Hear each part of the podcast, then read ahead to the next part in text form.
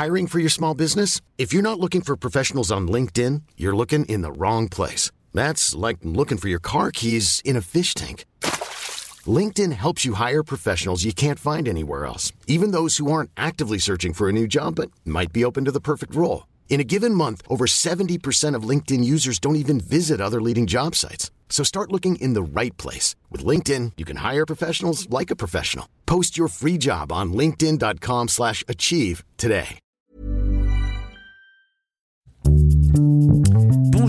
Bonsoir, bon après-midi à tous et bienvenue dans ce nouvel épisode d'Histoire de Daron. Je suis Fabrice, je suis votre hôte et cette semaine je vous propose d'écouter l'histoire d'un daron un peu particulier puisque je reçois Martin Vinclair.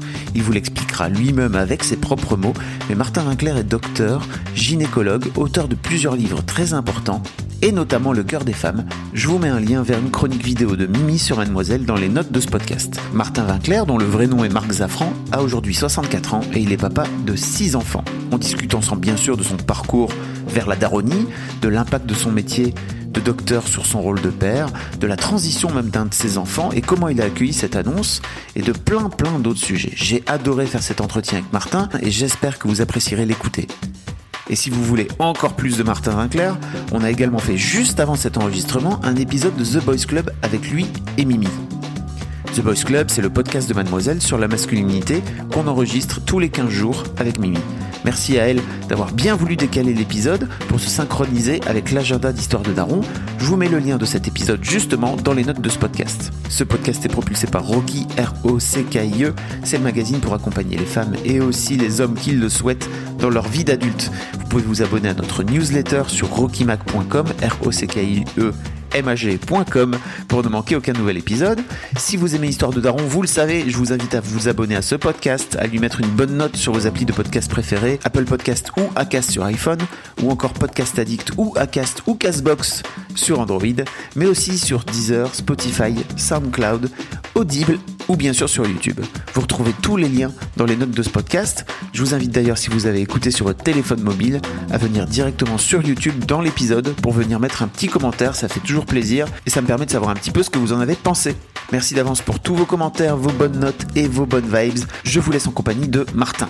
On est avec Martin Vinclair. Salut Martin. Salut. Ça va? Ça va et toi? Ça va très bien. Martin, on vient de passer une heure, euh, un peu plus d'une heure avec euh, Mimi à parler de, à parler de, de masculinité, de plein d'autres choses euh, dans, dans le podcast The, The Boys Club. Donc euh, je vous invite à venir écouter. Il y aura le lien dans les notes du podcast, etc., etc. Et en fait, c'est marrant parce que quand Mimi m'a dit ah il y a Martin Vinclair qui vient en France et j'aimerais bien lui faire faire un Boys Club, elle m'a dit est-ce que tu aimerais bien faire un daron? Et je me suis dit mais Martin il a des, est-ce que Martin a des enfants? Elle m'a Hmm. dit il en a six. Oui, j'en ai six. ouais. Alors, je suis désolé de te faire ça, mais apparemment, tu as un truc très particulier de, euh, pour te présenter. Pour, pour, pour les gens qui ne te connaissent pas. Donc, est-ce que tu veux bien te refaire cet exercice qu'on t'a demandé de faire tout à l'heure je je, je, je m'appelle Marc Zafran. En réalité, j'écris des, euh, des livres euh, sous le pseudonyme de Martin Vinclair depuis 1985. ou- Enfin, je publie mon premier livre en 89. J'ai été médecin généraliste à la campagne et à l'hôpital entre 81 et 2008. Euh, à l'hôpital, j'étais dans un centre de planification et j'étais généraliste de campagne. Et puis, euh, je suis parti vivre au Québec en, en 2009. Ça fait donc 10 ans que je vis au Québec. Et mes champs d'un- comment dire, d'intérêt, à la fois en tant que euh, enseignant, conférencier, écrivain, médecin, c'est donc la santé des femmes, c'est l'éthique. J'ai fait un- un- une maîtrise de, de bioéthique au programme de bioéthique de l'Université de Montréal. Et c'est euh, c'est la narration parce que la narration m'intéresse beaucoup. J'ai aussi beaucoup écrit de livres sur, et d'articles sur les séries télé mais donc voilà ça m'intéresse. La santé la narration euh, l'éthique sont les, ch- les choses sur lesquelles j'interviens le plus souvent parce que c'est ce que je connais le mieux. On est donc là pour narrer ton histoire de daron. pour mon histoire de daron c'est la première fois qu'on me traite de daron. Euh, Pourquoi c'est- c'est mais pas une non mais insulte non, c'est vrai. Ah non c'est pas une insulte Ok. mais c'est juste que c'est un c'est un mot de John. Euh, et moi je sais pas moi je disais pas ça. Euh, Tu disais quoi? ben on disait rien hein, si tu veux c'est euh, on dirait histoire de père mais mon mes, mes fils ils disent ça ils disent daron euh, ça fait pas très longtemps que que je les ai entendus dire ça d'ailleurs. Ils ont, ils ont quel âge alors tes enfants? Alors moi j'ai des, j'ai des enfants, j'ai six enfants. L'aîné est une fille qui a euh, 38 ans, euh, qui va avoir 38 ans. Euh, le plus jeune est un garçon qui a 21 ans. Et donc il y en a, euh, il y en a quatre autres entre les deux. Il y a une autre fille euh, et il y a trois autres garçons. T'as pas, t'as pas chômé? C'est surtout les, leurs mères, euh, leurs, leurs mères, puisque j'ai été marié deux fois et j'ai eu des trois enfants avec, avec- à chaque fois avec euh, chaque euh, compagne.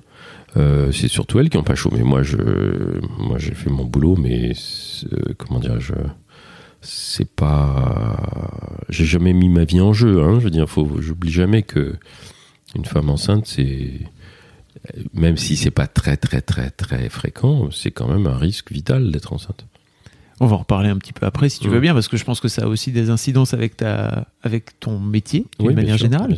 Euh, avant ça, j'aimerais bien savoir, ça te vient d'où le, Ça t'est venu d'où l'envie d'enfant? Est-ce que c'est.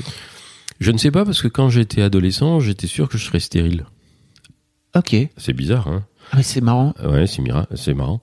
Et puis. euh, C'est C'était une peur que j'avais aussi, tiens. Euh, Ouais, c'est, je, je pense, c'était pas une peur, hein, c'était, c'était le sentiment que je risquais d'être stérile et qu'il fallait que je me prépare à ça. Euh, et ça me posait pas de problème majeur parce que, parce que moi j'avais, euh, je pense que c'était l'histoire familiale, mais c'est un peu compliqué à expliquer, mais il y avait des, des histoires de stérilité dans la famille. Donc je pense que j'avais dû, euh, je- on avait dû me transmettre ça, ou, j'avais chopé ça quelque part. L'éventualité Oui, d'être stérile, c'était quelque chose qui pouvait arriver. Dans une discussion. Ouais, ou dans des trucs. euh, des fois, c'est dans des trucs non dits, hein, c'est très Mhm. subtil. Mais, euh, mais par exemple, j'ai une sœur, j'ai une sœur aînée qui est la, qui était la fille de ma mère de son premier mariage et que mon père a quasiment adopté. Donc pour moi, l'adoption c'était quelque chose qui allait dans, qui allait sous le sens. Et d'ailleurs, avec ma seconde épouse, elle avait deux fils que j'ai élevés en même temps que mes enfants et nos enfants, et que euh, euh, bon, je veux dire, c'est pour moi, c'était m'occuper d'eux, c'était comme m'occuper de mes enfants. C'était, il n'y avait pas de différence. Et donc, qu'est-ce qui se passe entre le moment où t'es adolescent et tu penses être stérile et le moment où tu finis par te dire, tiens, pourquoi Ben, pas avoir euh, des tu- enfants? tu, te, bah, ce qui se passe, c'est que tu te, tu, tu te mets à vivre avec une femme qui a envie d'enfant, puis tu, tu, très- toi aussi, tu es, d'accord. Enfin, moi, j'ai, euh, je euh, j'ai- j'avais peut-être au tout début des objections sur le moment de les faire, mais parce que j'étais étudiant en médecine, c'était, je veux dire, voilà, il fallait, je voulais être un peu autonome euh, financièrement, mais mais euh, mais fondamentalement, j'étais pas opposé au fait d'avoir des enfants. Au contraire, je, je- j'ai été un enfant plutôt choyé, aimé. euh, donc, euh, j'étais pas, ça me faisait pas peur. euh, je savais qu'on pouvait être. euh, J'avais un père que je, j'avais toujours ressenti comme étant extrêmement bienveillant et, soignant. Donc, euh, ça me posait pas de problème. J'avais un bon modèle dans ce dans ce domaine-là.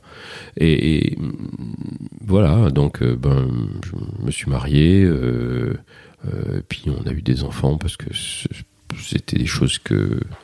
Et, c'était une autre époque aussi, c'était des choses qui, euh, pour beaucoup, beaucoup, beaucoup de gens, beaucoup plus qu'aujourd'hui, allaient de soi. Euh, je serais un, homme de 25 ou 30 ans aujourd'hui, je pense pas que ça irait de soi euh, de la même manière. Et, je comprends très bien les gens qui aujourd'hui disent je ne veux pas avoir d'enfant. C'est pas, je crois pas que ce soit intrinsèquement juste ou injuste d'avoir ou de ne pas avoir d'enfant. Je pense que c'est vraiment très, très, contextuel, c'est très individuel. Je suis euh, scandalisé qu'on empêche des personnes qui disent je ne veux pas avoir d'enfant et je désire me faire stériliser. Je suis scandalisé qu'on les culpabilise ou qu'on les empêche de le faire. Euh, bon, donc, euh, pour moi, vraiment, je, je, je, je comprends très bien que ce soit pas quelque chose qui soit pour tout le monde. J'ai moi-même euh, subi une vasectomie il y a quelques Oui, euh, oui. il y a quelques mois maintenant. Et en fait, euh, j'en ai parlé dans un article sur Rocky, qui est le Mhm. magazine après Mademoiselle qu'on vient de lancer. Et dans les commentaires, il y a euh, une lectrice qui disait qu'en fait, son mec, donc ils n'ont pas encore d'enfant, hein, euh, euh, cherche à se faire stériliser depuis 10 ans apparemment, et il a Mhm. fait huit chirurgiens différents qui, qui refusent Oui, de le faire. c'est euh, scandaleux, c'est scandaleux parce que la loi l'autorise et il Mm. n'y a aucune raison qu'on le lui refuse. Mais euh, voilà, on est encore dans le paternisme médical. Euh, c'est euh, je sais mieux que toi ce qui est bon pour toi, pensent les médecins. Et ils refusent quelque chose qui est... alors qu'on refuse jamais si, si un, jeune homme de 20 ans vient avec son ami de 18 en disant nous avons décidé de faire un enfant, là on lui dit pas oh là là c'est sérieux. On dit c'est sérieux si tu te fais stériliser. Alors que avoir un enfant c'est quand même plus sérieux parce que le gamin il a rien demandé et puis ça met en cause, encore une fois, ton partenaire et puis cet enfant ou ces enfants qui n'ont rien demandé. C'est quand même beaucoup plus lourd de conséquences. Mais voilà, c'est pas logique, hein. c'est une, c'est une, idéologique, euh, et donc euh, voilà, c'est inadmissible, mais malheureusement c'est encore comme ça. Tu as des souvenirs euh, aujourd'hui de la façon dont s'est passée la, la, la, première grossesse? Oh oui, oh, tout à fait. Moi, ça m'a, beaucoup. J'étais très ému. Et puis, j'ai parlé à ma fille. Je ne savais pas que c'était une fille, je crois. Hein, je me souviens pas, mais je crois pas qu'on savait si c'était une fille ou un garçon. J'ai parlé à ma fille. Oui, non, parce que je disais euh, salut bébé. Donc, je m'approchais très près du ventre de sa mère et je disais salut bébé. Je lui parlais. Et j'ai un souvenir tout à fait merveilleux de, son, de sa naissance parce que euh, quand elle est née, euh, ça s'est passé dans une, dans une maternité plutôt bienveillante, qui était la maternité du Mans, avec un, gynécologue obstétricien extrêmement bienveillant. Euh, et quand, euh, quand ma fille est née, je me souviens très précisément qu'on me l'a confié pour lui donner son premier bain et qu'en la posant dans l'eau tiède, je lui dis salut bébé, elle a ouvert les yeux très grands et m'a regardé. Alors je, bon, je ne sais pas si c'était juste réflexe parce que je lui parlais ou c'est parce qu'elle avait reconnu ma voix, mais en tout cas, c'est très satisfaisant comme sentiment. Euh, et voilà, puis, c'est un bébé que j'ai beaucoup euh, bercé, qui j'ai, enfin tous, hein, je, les ai bercés, je leur ai donné le biberon. Euh, quand ils ont pris le biberon, euh, je leur ai raconté des histoires. Euh, euh, voilà, je, veux dire, j'ai toujours été extrêmement proche de mes enfants quand ils étaient très petits. Bon, après, la vie a fait que c'était moins facile quand ils ont été plus grands, mais enfin. J'aime ça, les bébés. Moi, je, les bébés me posent pas de problème. Je sais les porter ça m'arrive de me retrouver avec des gens qui ont un bébé qui pleure et puis je dis est-ce que vous me laissez essayer? Puis je prends le bébé et je lui parle et boum il s'arrête de pleurer. Parce qu'il y a peut-être que j'ai voilà quand on a un certain une certaine expérience on arrive à moduler sa voix pour euh, t'as une voix grave aussi voilà pour pour donc c'est voilà j'ai un peu j'ai un peu de bouteille. J'ai des heures de vol comme on dit Est-ce que tu as la sensation que. À quel point, en fait, tu as la sensation que d'avoir euh, des enfants a, transformé le, le père, enfin, l'homme le, que tu as pu être, en fait? Ben, Avec le recul je, suis, je suis sûr que ça m'a transformé. C'est très difficile de savoir comment parce que mais tu sais j'ai lu des trucs par exemple sur le il y a des, livres sur le cerveau sur la transformation sur le cerveau euh, euh, il y a une, une une auteure, une autrice euh, américaine qui s'appelle Luan Brizendine, qui a écrit euh, deux livres, Le cerveau féminin et le cerveau masculin. Et elle explique à propos du cerveau masculin, et c'est assez extraordinaire, c'est que l'ouïe des hommes change pendant la grossesse de leur compagne. Euh, et ils se mettent à entendre des fréquences qu'ils n'entendaient pas avant, et en particulier, ils entendent les fréquences qui correspondent au cri des bébés. Ah ouais. C'est un truc de fou, ça. Hein ah, c'est un truc de fou. Mais c'est pas c'est pas très surprenant quand tu sais par exemple que un certain nombre d'hommes peuvent avoir euh, au contact de leur euh, de leur partenaire des symptômes de ce qu'on appelle la couvade, c'est-à-dire ils ont des symptômes physiologiques. Bah, moi j'ai pris 10 kilos en trois voilà, mois. Hein. Des, des, des, signes, physiologiques qui, qui sont inhérents à, la proximité avec la, avec la, la, femme enceinte.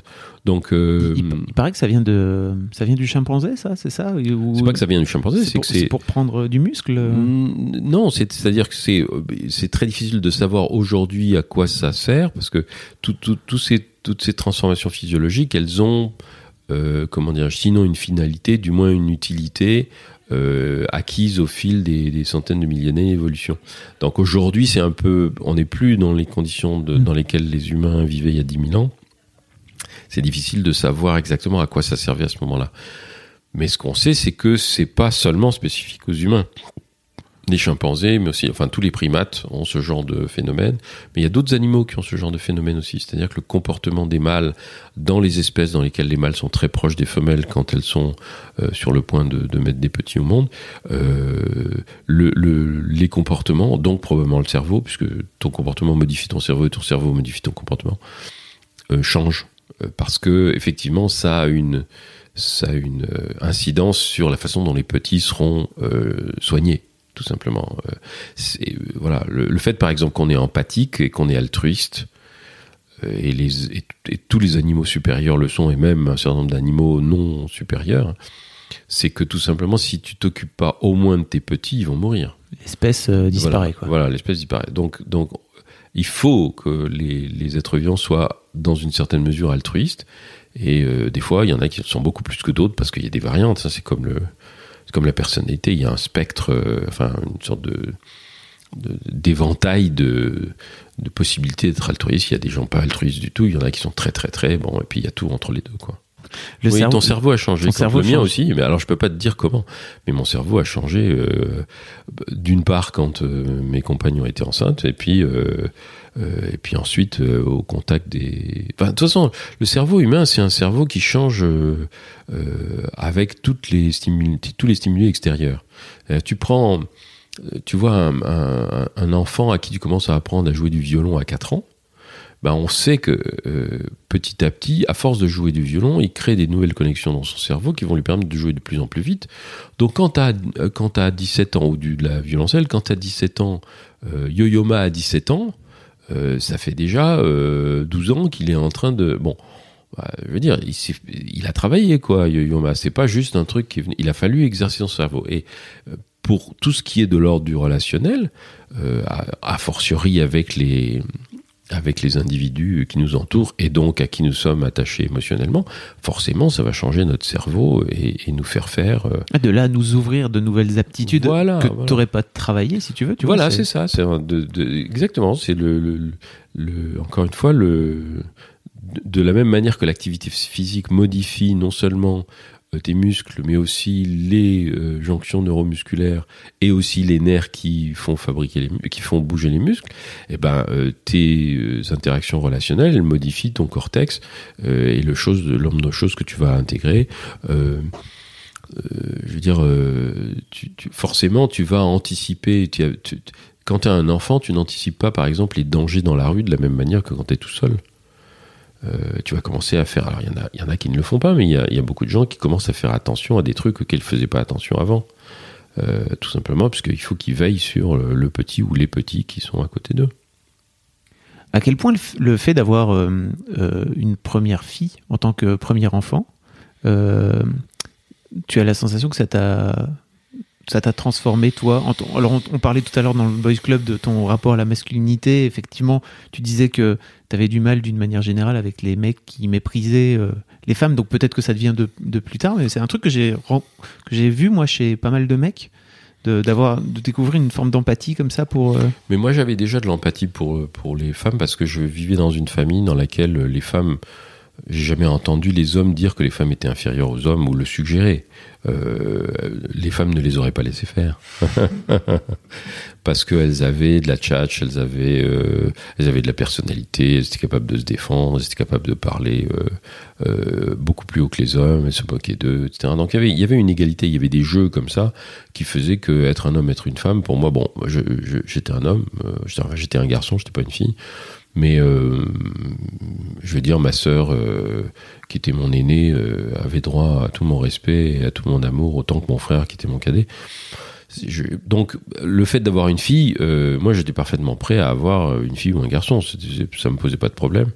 Euh, je, je me suis jamais, euh, j'ai jamais fantasmé que je me projetterais plus dans un garçon que dans une fille. Tu, tu, tu, voulais pas plus spécifiquement non, il y a des non euh, d'ailleurs d'ailleurs il se trouve que alors j'ai une histoire un peu particulière enfin un de mes enfants a une histoire un peu particulière c'est que euh, j'ai eu une fille puis deux garçons puis, euh, avec ma seconde épouse, on a eu trois garçons. Et d'abord, on avait décidé de pas avoir d'enfants parce qu'on en avait déjà cinq, un ou deux. Et puis, on, on s'est dit, bon, allez, on essaye d'en avoir un ou deux. Et puis, boum, on a eu des jumeaux. Donc, et c'était deux garçons. Et alors qu'elle avait dit, non, euh, voilà, c'est fini. Et moi, je n'ai jamais poussé pour avoir d'autres- enfants. Un jour, elle, elle me dit, bon, on pourrait essayer d'avoir une fille, puisqu'elle elle n'avait pas de fille. Il y avait deux garçons. Elle bah, en tout, elle avait quatre garçons. Elle me dit on essaye d'avoir une fille et on a eu un autre garçon. Euh, et puis il y a trois ou quatre ans, mon troisième enfant, qui était né garçon, a fait cette transition et est devenu une fille. Ce qui est encore une autre expérience. euh, qui, est hum, vraiment particulière. Euh, et j'avais pas de préjugés particuliers. Enfin, je veux dire, c'est même quelque chose dont j'avais parlé dans mes romans avant. Euh, c'est spécial de, de- vivre ça en tant que père. Ça s'est passé, euh, je pense, aussi bien que possible parce que on était au Canada et qu'au Canada, il n'y a pas plein d'obstacles comme il y en a en France, par exemple. Mais bon, émotionnellement, c'est quand même un peu particulier Mhm. de, de faire. Et c'est pas, c'est pas le fait que elle devenait une fille ou une femme, parce que c'est une femme maintenant, elle a 30 ans. Euh, Enfin, c'est une adulte, c'est pas une enfant, quoi. Oui. Euh, c'est pas le fait qu'elle devienne une femme, c'est le fait que c'était quelqu'un qui parlait pas beaucoup euh, et donc qui n'avait pas annoncé, qui n'en avait pas parlé, qui n'avait pas exprimé. Donc ça s'est fait sous nos yeux, euh, enfin sous mes yeux euh, euh, et, sous les yeux de, la compagne que j'avais à ce moment-là, enfin qui était devenue ma compagne à ce moment-là et qui est toujours ma compagne et qui elle connaissait, enfin avait une, histoire particulière parce que elle a deux, elle a des mères lesbiennes, elle a une sœur qui est queer, enfin elle est, elle est canadienne donc elle a une vision beaucoup plus ouverte et beaucoup plus familière avec ce genre de choses que moi et ça m'a beaucoup aidé. Mais euh, voir quelqu'un se transformer euh, sans avoir vraiment de, de dialogue parce que c'est quelqu'un qui parle très peu. euh, et sans pouvoir justement aussi dire je, je, je suis avec toi, mais quand même il se passe quelque chose qui, qui pour moi est quand même spécial, quoi, de, de, Ouais. de, de voir quelqu'un d'aussi proche que j'ai j'ai vu naître, que j'ai vu grandir, etc., se transformer. Euh, C'était une expérience. euh, Alors maintenant, bah maintenant, je pense plus à elle que comme elle. Mm. Donc mon cerveau a dû s'adapter aussi. Euh, mais mais c'est étrange. C'est- pas la même chose que de voir ses enfants grandir. C'est encore autre chose. Bah, toute proportion gardée, comme comme mon ex-épouse et moi, on avait on avait élevé huit enfants et qu'on a des amis gays. Euh, on était prêt, euh, statistiquement, on était prêt à ce qu'il y en ait un ou deux qui soient gays. Oui. Euh, on se dit bon, puis on savait que ça poserait pas de problème puisque je veux dire ils avaient, ils ont grandi avec des oncles entre guillemets gays, donc bon c'était un non problème. Et puis mais ça j'avais pas. La pas transidentité, c'est. Oui. la transidentité, c'est autre chose. Mm. J'avais pas, j'avais pas anticipé ça. Bon, euh, je me suis adapté, mais mais euh, mais c'est quelque chose que voilà que j'ai que je ah ah ok ah bon ben d'accord. Surtout de venant de venant encore une fois d'un de tes enfants qui n'a jamais dit ça, qui Oui. n'a jamais parlé. Euh, ça c'est une plus grande surprise, tu vois. Mais euh, Vous avez eu l'occasion d'en reparler depuis ensemble? Mm, Oui, euh, à quelques reprises, en particulier quand elle, euh, quand elle a eu sa chirurgie, parce que juste après la chirurgie, comme elle était encore sous l'effet. Ah, c'était après la chirurgie ou- Oui, c'était après la chirurgie. Elle était encore sous l'effet des, Des médocs des tranquillisants et des médicaments, ça l'a désinhibé. C'est quelqu'un qui parle pas beaucoup spontanément, euh, Mm. euh, de rien, enfin, bah, de- de- en tout cas, pas de ses sentiments, etc. Mais donc, ça l'a désinhibé et, et- et elle a pu parler et dire des trucs, euh, euh, comment dirais-je, juste après, euh, alors qu'elle souffrait pas et qu'elle était un peu, un peu, voilà, encore une fois, libérée, que la parole était un peu libérée.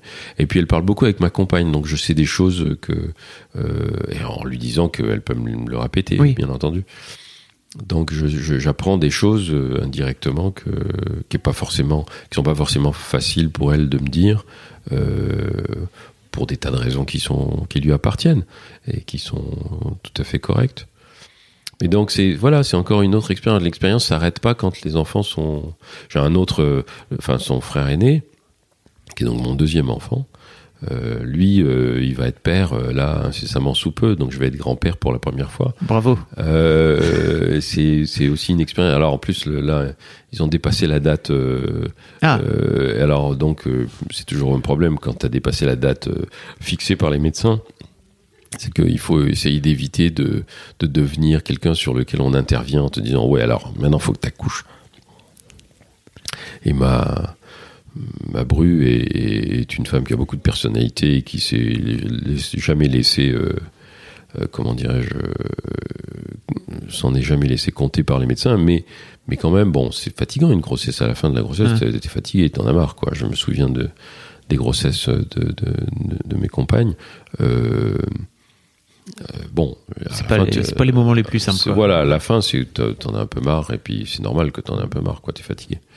Donc, bon, donc voilà, je. je, je euh, la- l'aventure, euh, l'aventure, c'est pas seulement quand les enfants sont conçus, qu'ils naissent et qu'ils sont petits. hein, l'aventure, l'aventure continue euh, longtemps après, euh, à plein d'égards. Et alors, parce que j'aimerais bien re- revenir sur, euh, sur, sur, ta, donc sur ta fille, euh, sur ta donc, troisième fille, c'est ça? Voilà. Euh, co- co- Enfin, non, ma, ma deuxième fille, mais ma troisième deuxième, enfant. ta troisième enfant, pardon. Ma troisième enfant, qui est Euh, une fille. qui est une fille. Comment, comment, tu, comment tu vis le fait, toi, de qu'elle qu'elle fasse, finisse par faire sa transition sa- sans, sans jamais venir t'en parler? C'est pas. C'est pas compliqué pour toi, t'as pas cette sensation de dire, bah, en fait, peut-être j'ai raté avec vraiment plein de guillemets euh, quelque chose dans la communication.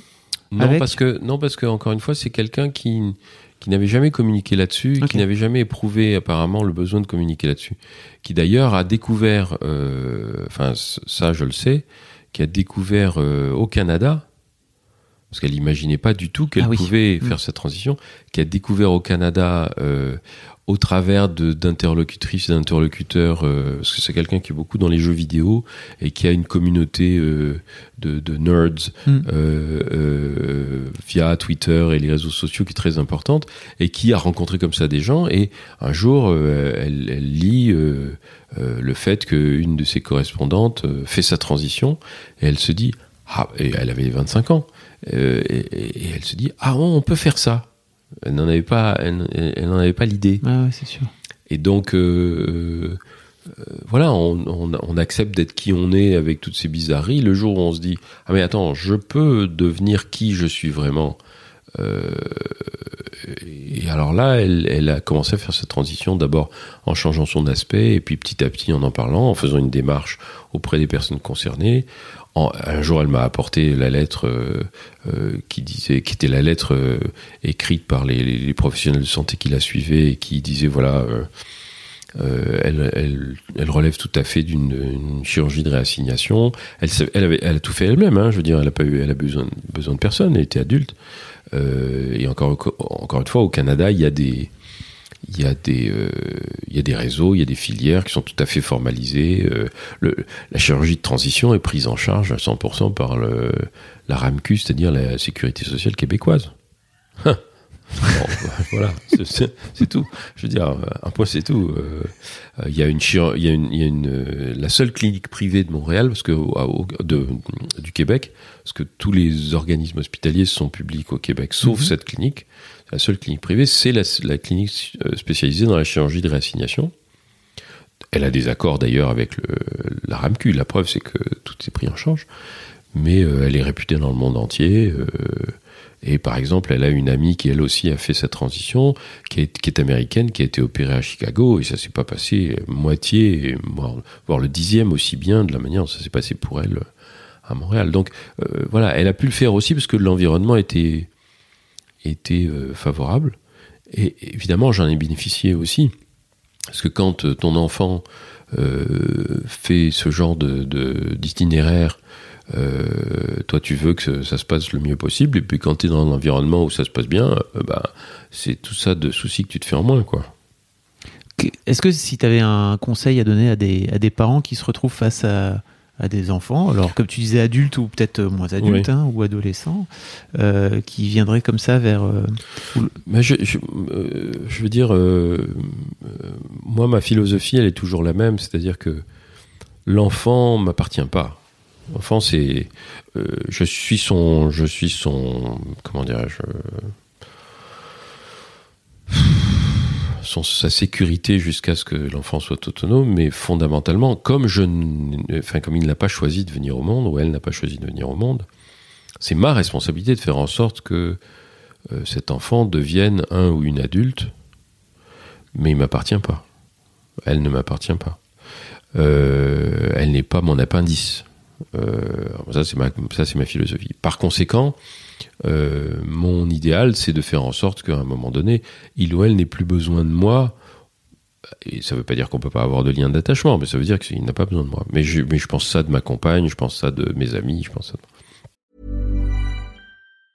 If you thought the only way to get a more defined jawline with natural looking results was through surgery, think again. Juvederm Volux XC is a non surgical injectable gel filler that improves moderate to severe loss of jawline definition and can help you achieve natural looking results with little downtime. Even better, this improved definition lasts up to one year with optimal treatment. No maintenance required. Improve jawline definition for a smooth, sculpted look with Juvederm Volux XC. For important safety information and to find a licensed specialist, visit juvederm.com. That's J U V E D E R M.com. Not for people with severe allergic reactions, allergies to lidocaine, or the proteins used in Juvederm. Common side effects include injection site redness, swelling, pain, tenderness, firmness, lumps, bumps, bruising, discoloration, or itching. There's a risk of unintentional injection into a blood vessel, which can cause vision abnormalities, blindness, stroke, temporary scabs, or scarring. Talk to a licensed specialist to find out if it's right for you. Hiring for your small business? If you're not looking for professionals on LinkedIn, you're looking in the wrong place. That's like looking for your car keys in a fish tank. LinkedIn helps you hire professionals you can't find anywhere else, even those who aren't actively searching for a new job but might be open to the perfect role. In a given month, over 70% of LinkedIn users don't even visit other leading job sites. So start looking in the right place. With LinkedIn, you can hire professionals like a professional. Post your free job on linkedin.com slash achieve today. Donc, euh, euh, à mon avis, la meilleure chose, alors c'est- bon, ça c'est une philosophie qui n'est pas forcément celle de tout le monde, mais au moins, on peut toujours se dire que si on veut avoir de bonnes relations avec ses enfants, euh, il faut, il faut, faut pas les traiter comme ses amis quand ils sont enfants parce que c'est des enfants, mais quand ils deviennent des adultes, il faut qu'on soit amis avec eux. C'est-à-dire amis euh, au sens où on accepte qu'ils sont comme ils sont, où elles sont. Et ce qu'on peut faire de mieux, c'est d'être là le jour où ils ou elles ont besoin de soutien. Mais euh, ne pas évi- ne- éviter de leur euh, éviter de leur euh, enfin de les juger évidemment euh, parce que évidemment on a peur euh, évidemment on, se sent mis en cause mais c'est leur vie c'est pas la nôtre. Moi j'avais déjà fait ça avant hein, avec les, les- les- ces aînés d'ailleurs j'ai fait ça avec tous c'est-à-dire je leur ai dit je suis médecin il se trouve qu'en plus moi mon, mon métier de médecin me me donne à connaître plein de choses qui concernent la sexualité, les maladies de la sexualité, les problèmes divers et variés. Je leur ai donné toute l'information dont ils pouvaient avoir besoin. Je leur ai dit qui pouvaient aller voir s'ils avaient besoin de quelque chose. Et je leur ai dit, si un jour vous avez un problème et un pépin, euh, si vous me faites confiance pour venir m'en parler, sachez que, un, je ne vous jugerai pas, et deux, je ne l'utiliserai pas contre vous. Et il m'est arrivé auparavant, euh, il m'était arrivé auparavant que deux ou trois de mes enfants viennent me voir pour me parler de choses très intimes qui relevaient de leur vie amoureuse ou, d'une situation dans laquelle ils s'étaient fourrés, euh, en me disant qu'est-ce que je fais, euh, j'ai la trouille ou je me sens pas bien. Et à chaque fois, je dis ben, on va faire ce que je ferais avec n'importe quelle personne qui viendrait me demander conseil en tant que médecin. Ça m'empêchait pas d'avoir peur.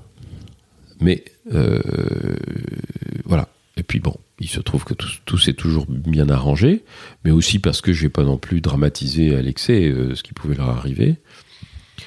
Euh, donc, euh, moi je dirais que la meilleure chose qu'on puisse faire pour ces enfants, c'est d'être là pour eux et pour elles sans porter de jugement. Alors je sais que c'est pas forcément facile parce que si par exemple on a un, ou une enfant gay et qu'on est vraiment euh, très mal à l'aise à l'idée d'avoir un enfant gay, c'est pas évident de changer. Mais d'un autre côté, cet enfant, est-ce qu'il ou elle est gay ou est-ce que c'est d'abord votre enfant euh, Après tout, sa vie sexuelle ne regarde qu'elle ou lui.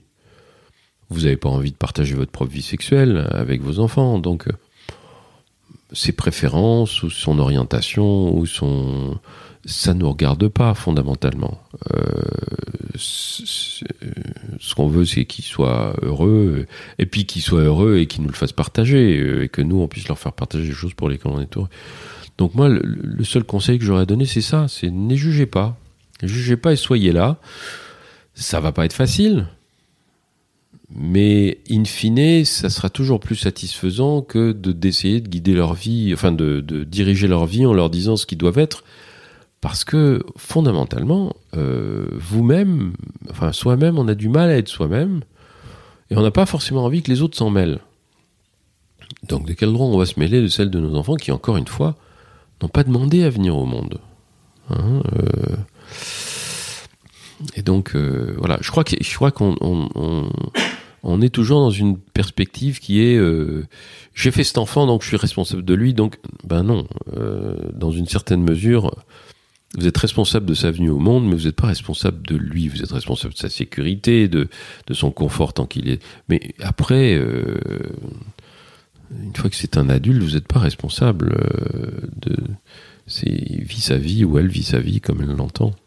Alors je sais pas trop comment ça se passe au, au, au Québec mais il y a je pense qu'il y a aussi tout un aspect de social, si tu veux, euh, notamment quand les euh, quand les parents euh, entendent ce genre de nouvelles, où ils peuvent se dire qu'est-ce que les autres vont penser, qu'est-ce que les voisins vont penser, qu'est-ce que la famille va penser, etc. Que, ce que les autres.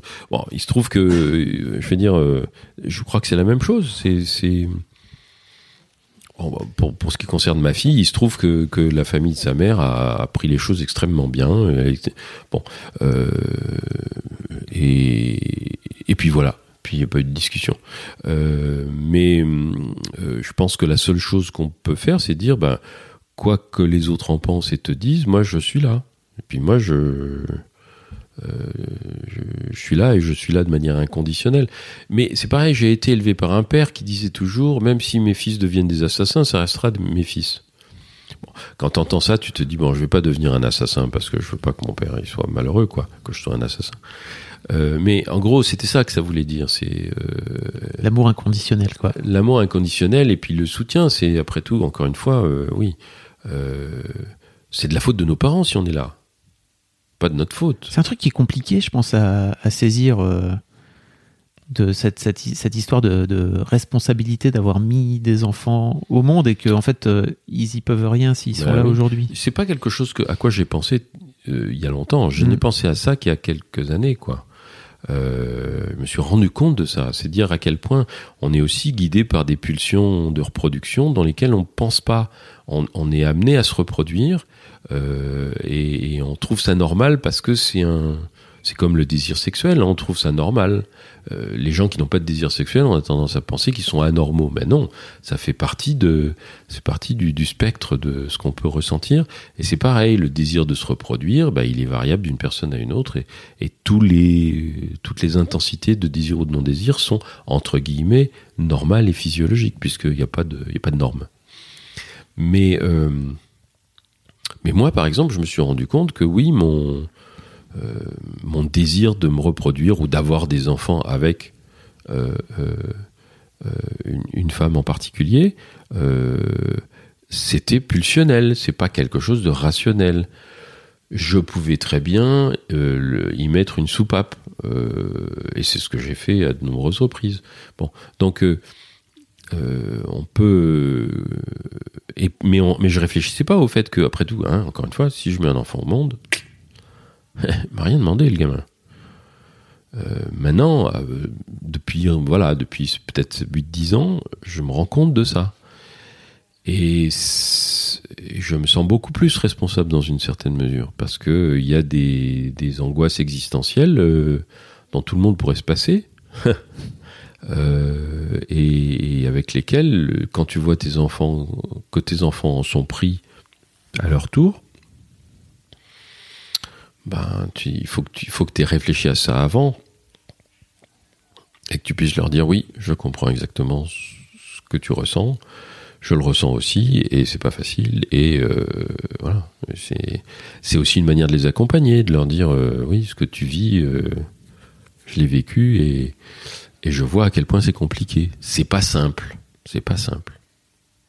Tu parlais tout à l'heure, euh, on parlait rapidement d'éducation sexuelle Oui. dans, dans le Boys Club, euh, où tu disais que pour toi, euh, en tant que parent, c'était pas du tout ton, ton rôle. Mais j'ai fait des j'ai fait des trucs avec mes enfants quand même.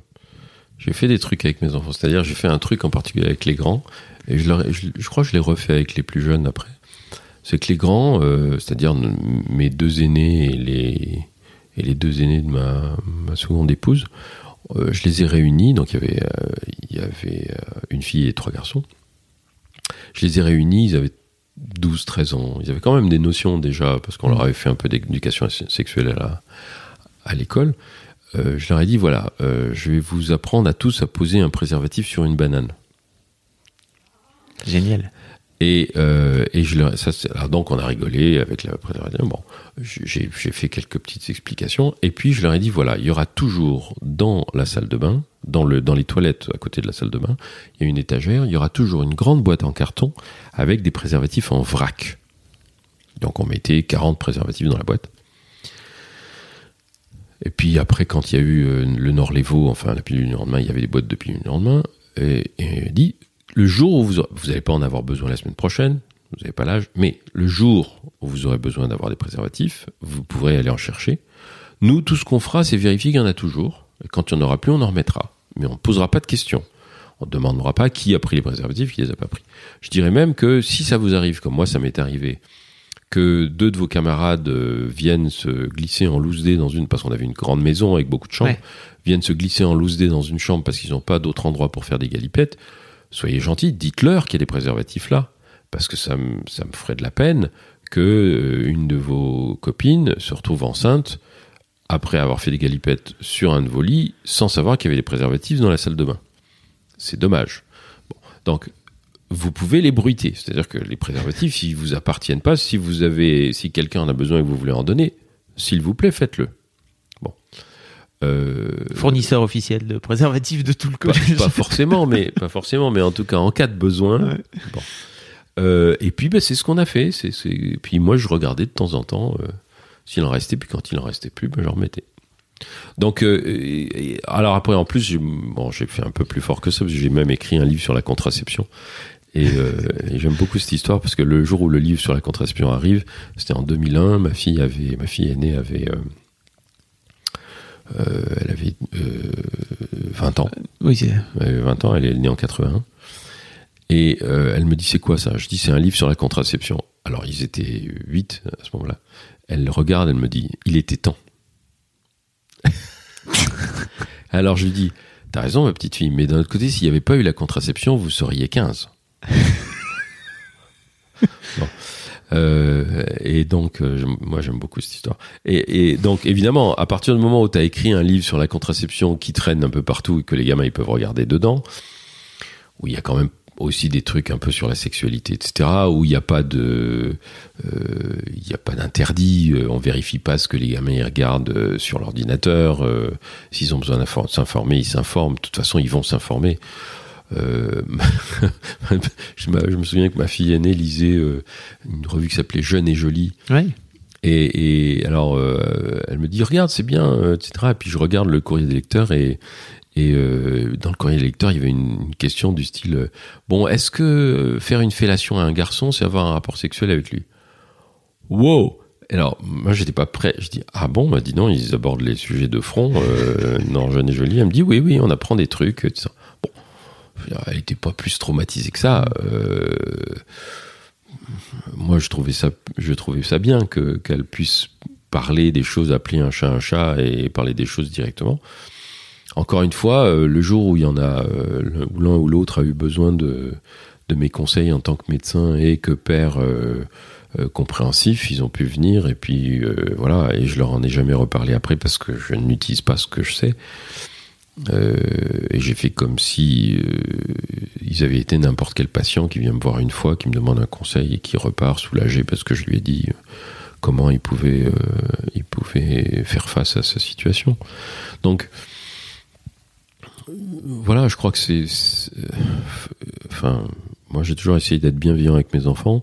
Je dis pas que j'étais un père parfait parce que comme la vie n'est pas parfaite, on, on peut aussi faire des tas d'erreurs et faire des tas de choses extrêmement blessantes sans l'avoir voulu. euh, Et puis, ben, euh, plus tard, euh, on essaye de faire en sorte d'entendre ses enfants le dire et puis de le recevoir et de dire oui, ben, de faire un monde honorable.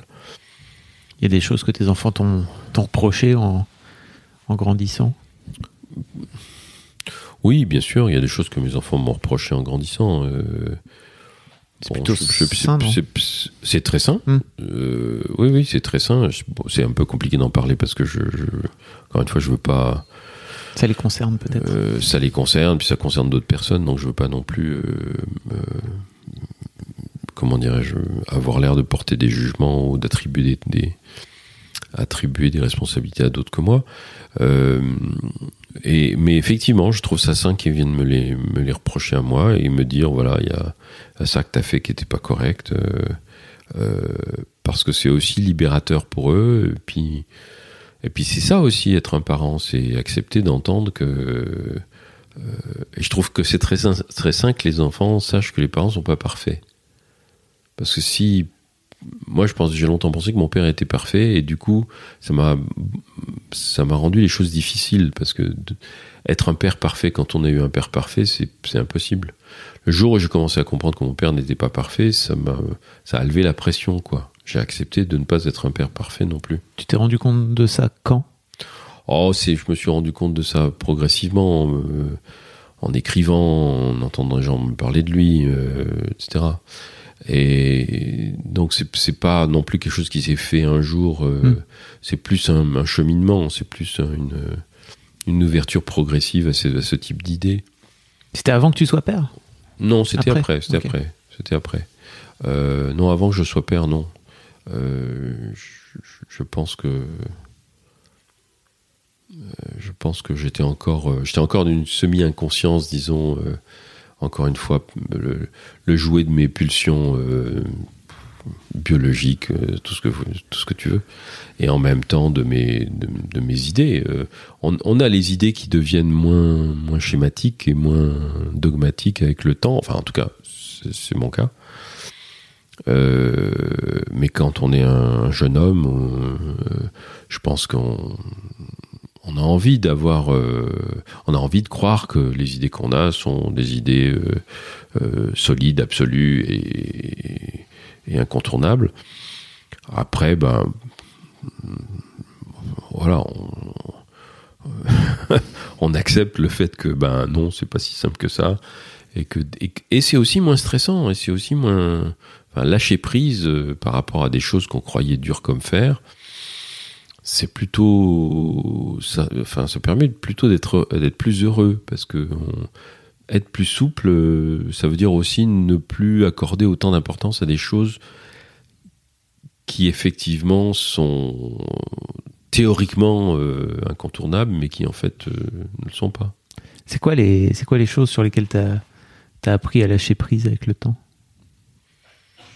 Par exemple, avec la peur qu'il pouvait arriver quelque chose à mes enfants euh, dès qu'ils traversaient la rue. T'avais peur? Oui, bien sûr, Ouais. bien sûr, j'avais peur. Bien sûr, euh, moi j'ai toujours eu peur pour mes enfants. Je veux dire, euh, euh, mon père avait encore plus peur que, que moi parce que pour, pour, pour des pour des raisons euh, et on se moquait de lui. Hein. Mon père, par exemple, mon frère et moi, on avait une maison avec un grand jardin et on n'avait pas le droit de faire de vélo en dehors du jardin, alors qu'il y avait une porte pour sortir, aller dans la rue, nos copains. Et tout. Donc à 13-14 ans, on faisait du vélo seulement dans le jardin. C'était grand, mais enfin quand même, c'était le jardin, c'était pas. Et alors, euh, Parce qu'en plus à l'époque, je pense qu'il y avait une en plus, il y avait moins de voitures, Voilà, il y c'est avait ça. personne dans la rue quand on faisait du vélo. Mais non, il avait peur. Et un jour, il m'a expliqué qu'en fait, comme il était, quand il était étudiant en médecine, il avait été externe dans, au, au service de traumatologie infantile. Et donc, il voyait arriver des gamins avec des fractures partout. Donc, effectivement, ça le terrorisait l'idée que nous, en vélo, bon, cela étant, euh, ça m'a sauvé la vie parce que le jour où j'ai obtenu, après avoir travaillé au corps pendant longtemps, d'avoir une mobilette, Ah. Il m'a dit, ouais, tu auras une mobilette, mais tu mets un casque. C'était avant que le casque soit obligatoire. Alors j'ai râlé, mais j'ai dit, bon, je vais avoir la mobilette, je m'en fous, je mets le casque. Tout le monde s'est foutu de ma gueule à l'école. Mais un jour, je me suis cassé la gueule en mobilette parce qu'une voiture m'a frôlé trop près, et le casque, il a pris un trou. Je préfère que ce soit le casque qui prenne un trou. Donc, euh, à la fois, je me suis beaucoup moqué de lui à, cause de, le- Ou alors, un jour, il nous a dit Vous pouvez aller faire du vélo, mais juste autour du pâté de maison. Le pâté de maison, c'était tout petit. Quand j'ai passé mon permis, euh, je, je suis arrivé euh, devant la porte, il sortait pour aller faire ses visites. Je lui ai dit Tu me donnes les clés, je vais conduire. Il me dit Ah bon, tu m'emmènes où? Et je lui ai fait faire le tour du pâté maison en voiture. J'ai dit Voilà ce qu'on avait le droit de faire. Ça l'a fait beaucoup rigoler. Euh, et, et- mais mais bon, euh, je veux dire, il avait très peur, mais il avait très peur pour de bonnes raisons. Et, et, et bon, après moi, j'avais moins peur quand même parce que je, je, je voyais.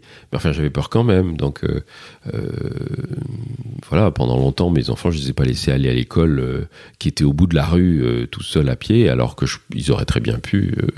Ils étaient pas fous, les gamins. Ils auraient pas traversé devant les voitures. Bon. Mm. Mais je les ai pas laissés. Le jour où ils m'ont dit, papa, tu sais, on peut aller à l'école tous les deux. Bon, bon, d'accord, d'accord. Et puis je suis resté au bout de la rue, je les ai regardés. Bon. J'ai dû faire ça trois fois et après je me suis dit, bon, ça va, tu, tu te calmes, tu te calmes. Mais c'est toute une gymnastique, c'est pas, ça vient pas spontanément. Euh, ou euh, ça nous est arrivé, euh, mon ex-épouse et moi, de, de nous endormir sur le canapé alors que nos aînés qui avaient 18 ans sortaient et qui ils demandaient l'autorisation pour sortir alors qu'ils pouvaient. Ils, euh, 18 ils disaient, est-ce que ça vous ennuie pas si on sort? Bah non, euh, sortez, bien sûr. Et puis on s'endormait sur le canapé, et puis euh, à minuit et demi, on se réveillait, et on se disait, merde, on les a pas entendus rentrer, qu'est-ce qui s'est passé, où ils sont, etc. Et puis on commençait à se monter le bourrichon jusqu'au moment où il y en avait un des deux qui montait dans la chambre et qui voyait qu'ils étaient rentrés tranquillement, qu'ils s'étaient couchés. On leur disait, mais pourquoi vous nous avez pas dit? Ben, On voulait pas vous réveiller, vous dormiez sur le canapé. Donc voilà, il y a des choses, il y a des choses très drôles.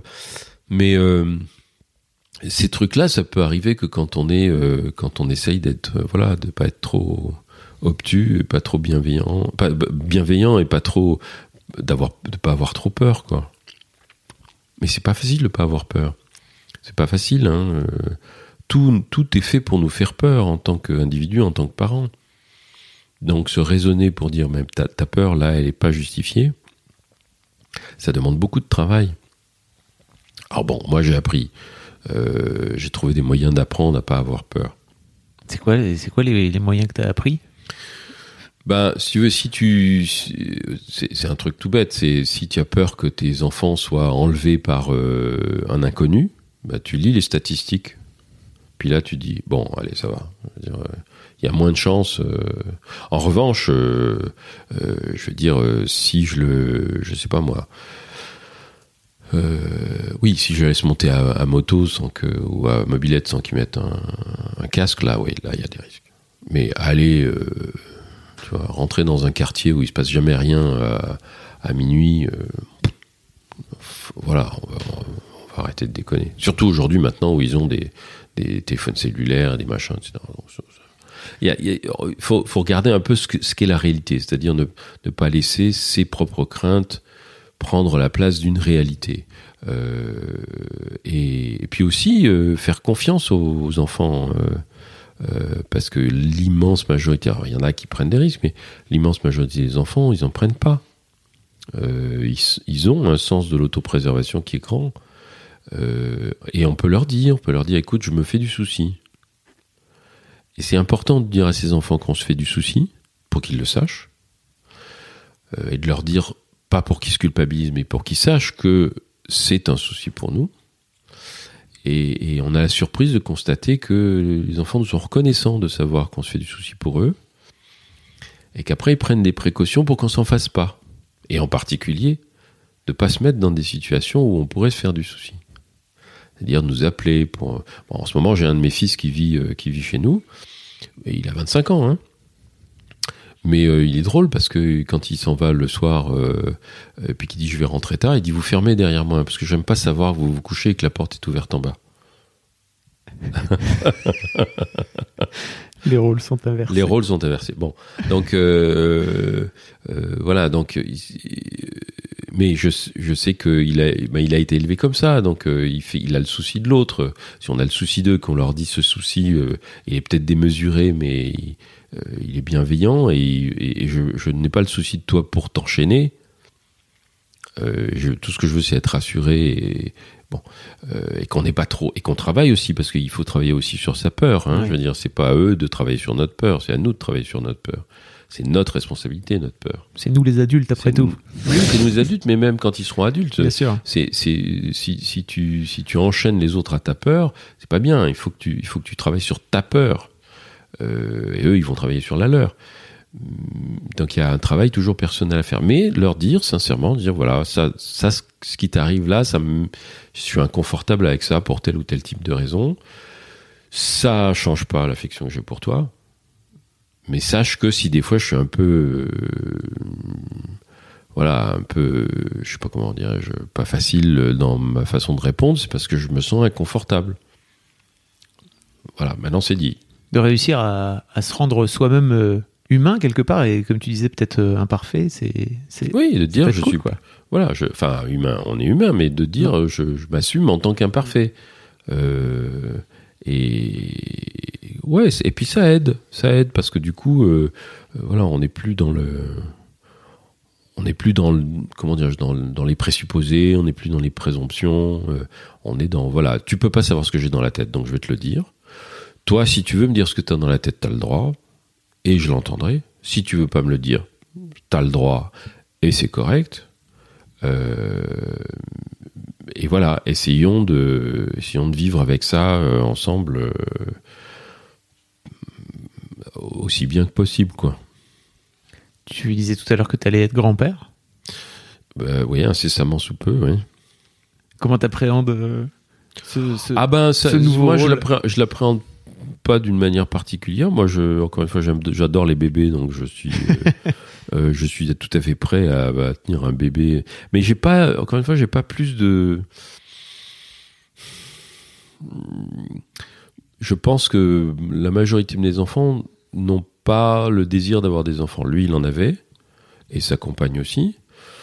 Les autres n'ont pas l'air d'en avoir, ils en auront peut-être pas. Je je vois pas ça comme euh, quelque chose. Je le prends pas personnellement. C'est-à-dire euh, pas plus que je n'ai pris personnellement qu'aucun de mes enfants ne devienne médecin, par exemple. Euh, Oui, t'as pas pris ça comme un affront. euh, Ben non, parce que c'est, je, je voudrais pas qu'ils fassent quelque chose qu'ils n'ont pas envie de faire ou qu'ils le fassent pour moi. Mm. Encore une fois, ils m'appartiennent pas, c'est pas mes objets. Mais euh, donc là, le, je suis ravi parce qu'ils ont l'air ravis, donc je suis ravi pour eux. Je suis ravi parce que c'est une belle aventure, c'est joli quoi. Euh, je sais pas ce que c'est si c'est un garçon ou une fille parce qu'ils n'ont pas voulu savoir. Moi, comme on dit, hein, le principal c'est qu'ils sont en bonne santé cet enfant. Euh, parce que c'est vrai, c'est ça qu'on veut. Bien sûr. Après, ben, euh, je trouve ça rigolo, la perspective que d'ici, euh, je sais pas, 8 ou 10 ans, euh, le gamin viendra peut-être chez moi en vacances, ou la gamine. C'est rigolo, c'est- sympa, c'est sympathique. Je suis sûr que j'aurai des choses à lui apporter. Euh, je serais ravi de lui apporter ce que je peux lui apporter. Mais à part ça, euh, Tu te projettes pas encore plus que ça non, je, ce que je peux dire, c'est que je suis bien entendu inquiet parce que dès qu'il y a une nouvelle personne qui vient au monde, bah, tu as plein de raisons d'être inquiet. Mais que je vais pas être inquiet à leur place. Euh, je pense que mon rôle, c'est plus de justement de les rassurer pour les choses qui, bon, pour lesquelles on, peut ne pas s'inquiéter, et puis de les soutenir s'il y a des choses inquiétantes qui surviennent, parce que ça peut arriver. Hum, Voilà, mais je vais pas, je ne le prends pas comme si c'était mon enfant. C'est pas mon enfant, c'est leur enfant. Euh, et encore une fois, si je peux, si je peux donner un coup de main, tant mieux. Euh, S'ils n'ont pas besoin de mon coup de main, c'est tant mieux aussi. C'est parfait. Merci beaucoup, Martin. Ben, merci à toi, merci de m'avoir donné la parole. Et puis, euh, bah, tu vois, t'es un super daron. Ah, c'est gentil. Écoute, c'est à mes enfants de dire ça. Euh, Je, je leur laisse la responsabilité de penser ou de le dire euh, s'ils veulent. Oui, finalement, c'est à eux de juger. C'est à eux de juger. Merci beaucoup, en tout cas. Je t'en À prie. bientôt. Au revoir. C'est terminé pour cet épisode. Un grand, grand merci d'avoir écouté. Je vous invite à venir réagir soit sur l'Instagram de Rocky, c'est sur RockyMag, R-O-C-K-I-E-M-A-G, soit sur mon Instagram perso. Moi, je suis sur FabFlorent, F-A-B-F-L-O-R-E-N-T, soit sur YouTube, sous la vidéo de cet épisode. Vous trouverez le lien dans les notes du podcast. J'adore lire vos commentaires. Je vous rappelle aussi que si le concept vous plaît, vous pouvez en parler autour de vous, partager sur les réseaux sociaux. Le bouche à oreille, c'est encore le meilleur moyen de faire connaître ce programme. Si vous voulez passer à mon micro, que vous avez une histoire ou une situation qui fait de vous un daron un peu particulier, vous pouvez écrire un mail à histoire de daron@rockymac.com, histoire de daron, histoire avec un S, daron avec un S. Je vous mets l'adresse directement dans les notes du podcast. Enfin, je vous rappelle qu'un nouvel épisode d'Histoire de Daron sort chaque premier et troisième lundi de chaque mois. Rendez-vous donc très bientôt pour le prochain et d'ici là, je vous souhaite à toutes et à tous une très belle vie. Step onto the legendary clay courts of Roland Garros, where the world's best players battle it out at the French Open for a chance to win a Grand Slam title. Tennis Channel Plus is your place to watch. Stream every court from your phone or smart TV live in HD. See the action unfold as legends fight for glory and new rivalries emerge. Daily live coverage begins Monday, May 20th, with match replays on demand so you never miss a moment. From the first serve to the final point, Roland Garros promises unforgettable moments and new chapters in tennis history. Stream now with Tennis Channel Plus to be there when it happens.